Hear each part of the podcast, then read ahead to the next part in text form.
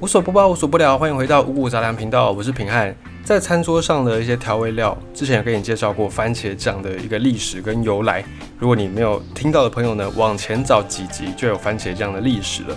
今天跟你介绍另外一个餐桌上的角色，它是胡椒。盐跟胡椒可以算是不管东西方文化，餐桌上几乎都必备的一种香料以及调味料。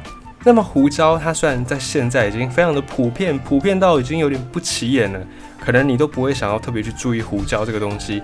可是呢，不可否认，胡椒它作为一种调味料，它还有着香料的功能，甚至还有药药物的功能。而胡椒现在在台湾比较常见的就是黑胡椒、白胡椒这两个东西，其实是同一种植物，都是从胡椒的那个籽而来的。黑胡椒就是原本的那个籽的外壳，那白胡椒就是把外壳去掉。剩下来的那个成分，所以黑白胡椒它们是同一种东西，只是不同的加工制作产生了不同的结果。甚至呢，还有一种叫做红胡椒，这个就是更珍贵了、更少见。它又是从黑胡椒，也是从不同的加工方式来去制作而成的。而这个胡椒到现在已经非常非常的普遍了。可是呢，你可能没有想过，要是没有胡椒，这个世界上有一半的人不会看到另外一半的人。什么意思呢？就是胡椒它跟历史跟地理有很大很大的关联。你知道哥伦布发现了美洲嘛？可是哥伦布一直他去找的这一块大陆，你有没有想过他到底为什么要不厌其烦的去找到他所认为的这个东印度呢？印度群岛为什么呢？就是因为胡椒，他就是要找胡椒。现在我们家家户户可能不止一罐两罐的胡椒罐，在那个时代。竟然有人为了它远渡重洋，冒着这种可能在海上过世的风险。当然，哥伦布发现美洲是我们目前普遍的认知，可其实发现美洲的另有其人，是亚美利哥。他比哥伦布更早之前发现，而且哥伦哥伦布他发现美洲，他一直认为他找到的是印度群岛，他不认为自己找到的是美洲，所以他当时候跑到了美洲去呢，看到上面的这些人，就称他们为印第安人。Indian 就是他们，他以为他找到的是印度 India，所以 Indian 就是一个美丽的误会。那后来当然我们就知道说，美洲跟印度是两个不同的地方。不过当年哥伦布一直都认为他找到的是印度。他为什么要找印度？就是为了这个胡椒，因为相传胡椒是从印度这边传传传传传传到欧洲去的。在欧洲，胡椒是一个非常昂贵的东西。那哥伦布他为了要找寻这个胡椒，所以就远渡重洋，希望能够去找到印度这个地方。在哥伦布的时代，一四九二年，胡椒就已经很重要。更早之前，在罗马时代，胡椒更是不可或缺的一种香料跟调味料。甚至呢，埃及他们也用胡椒。希腊人、罗马人、埃及人都把胡椒当成香料、当成调味料，甚至是当成药物在使用。所以他们对胡椒的需求可想而知，就非常非常的大。而世界上第一个横跨欧亚大陆的贸易，就是因为胡椒而建立而建立成的。根据一些文献的记载，还有推算，罗马人他们那时候为了买胡椒、买一些香料跟其他的布，一年贸易逆差相当于十吨的黄金，是一亿的罗马币。后来这个罗马帝国衰亡之后，欧洲的胡椒贸易也变成。有点被垄断的，所以他们的香料价格也跟着往上涨。到了一四五三年，西罗马帝国灭亡之后，整个香料的价格更是飞涨的不得了。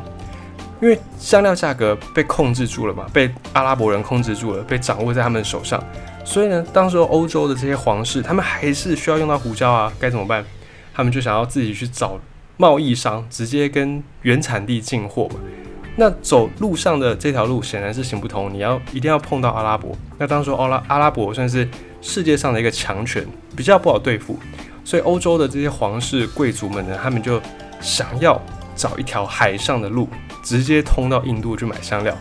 可是当时候大家都相信印度印度洋是一个内陆海，就是没有办法从欧洲这边绕过大西洋直达到印度。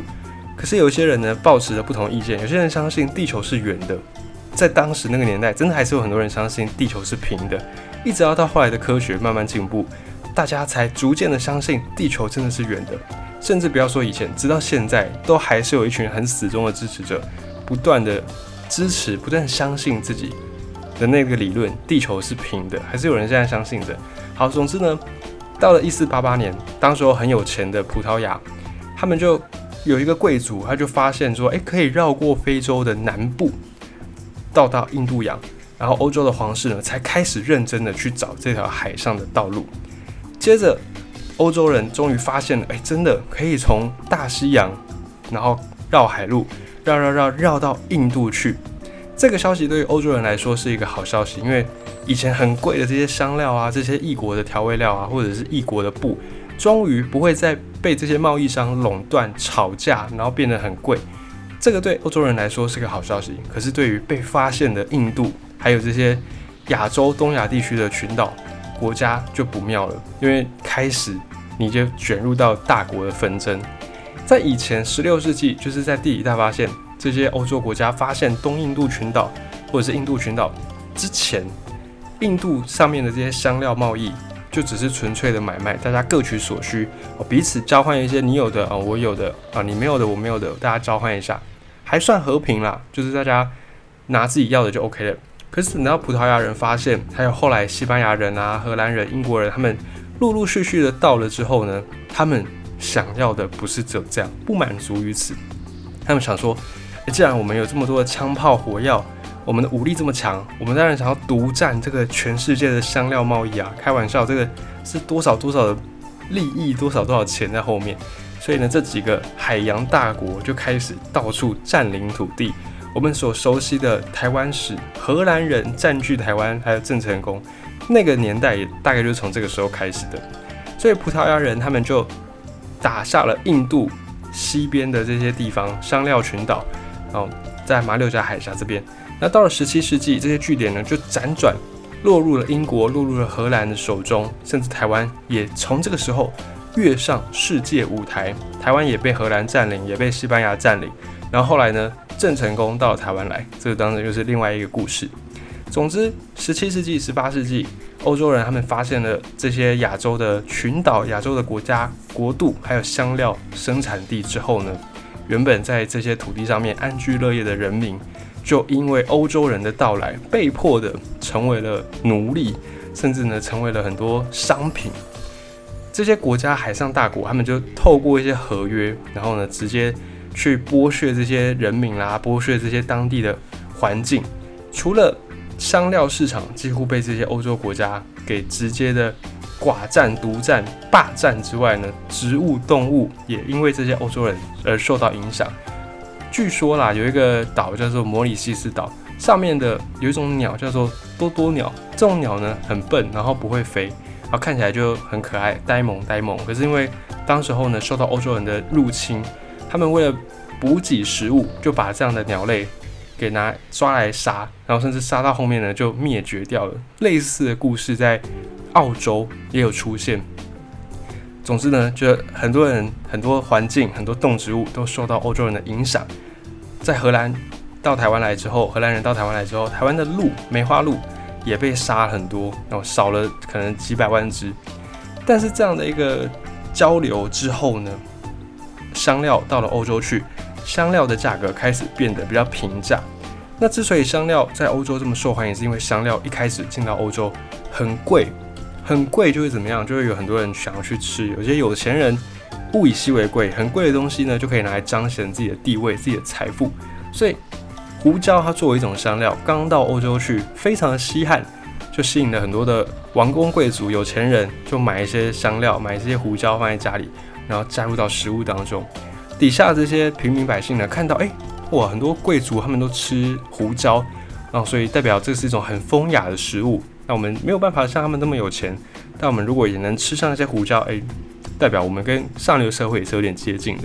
所以呢，胡椒很贵，吸引很多有钱人。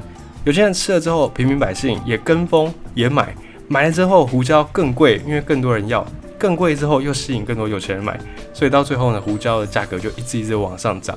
这个不只是胡椒，很多的一些香料啦、调味料，甚至是在东亚这边的一些特殊的物品。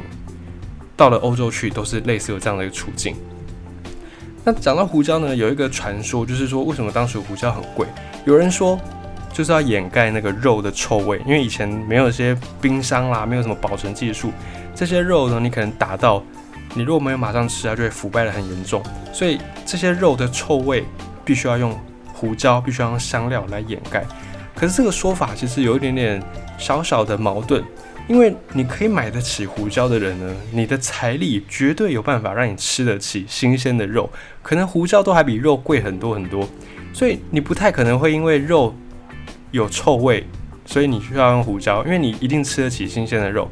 再来，就算这个肉真的臭了，你一定也舍得丢，你也不会舍不得丢。而且当时候胡椒这么贵，你用它来掩盖这种很便宜的肉，那时候来说，相对于胡椒来说是很便宜的。你拿这种事来做，就好像你把这个金箔撒在厨余上，是不可能有人会做这种事的。所以，之所以当时候这些欧洲人他们这么崇尚香料，除了胡椒之外，还有很多很多香料，目的主要还是炫富，就告诉大家，哎，我就我有钱，这些香料我买得起，我吃得起，所以才会有这样的一个大家追捧胡椒。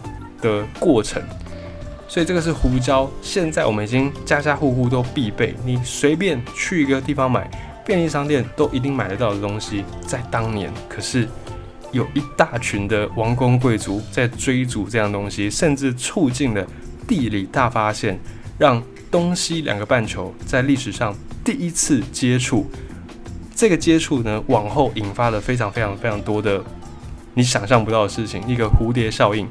比方说，之前在美洲好好的生存的这些原住民，碰到了从欧洲来的西班牙人，甚至呢有一些文明就这样灭绝掉了。这当然都是后话。但是呢，从这个胡椒，你从来没有想过，这个小小的角色竟然带动了世界历史的巨轮往前在转。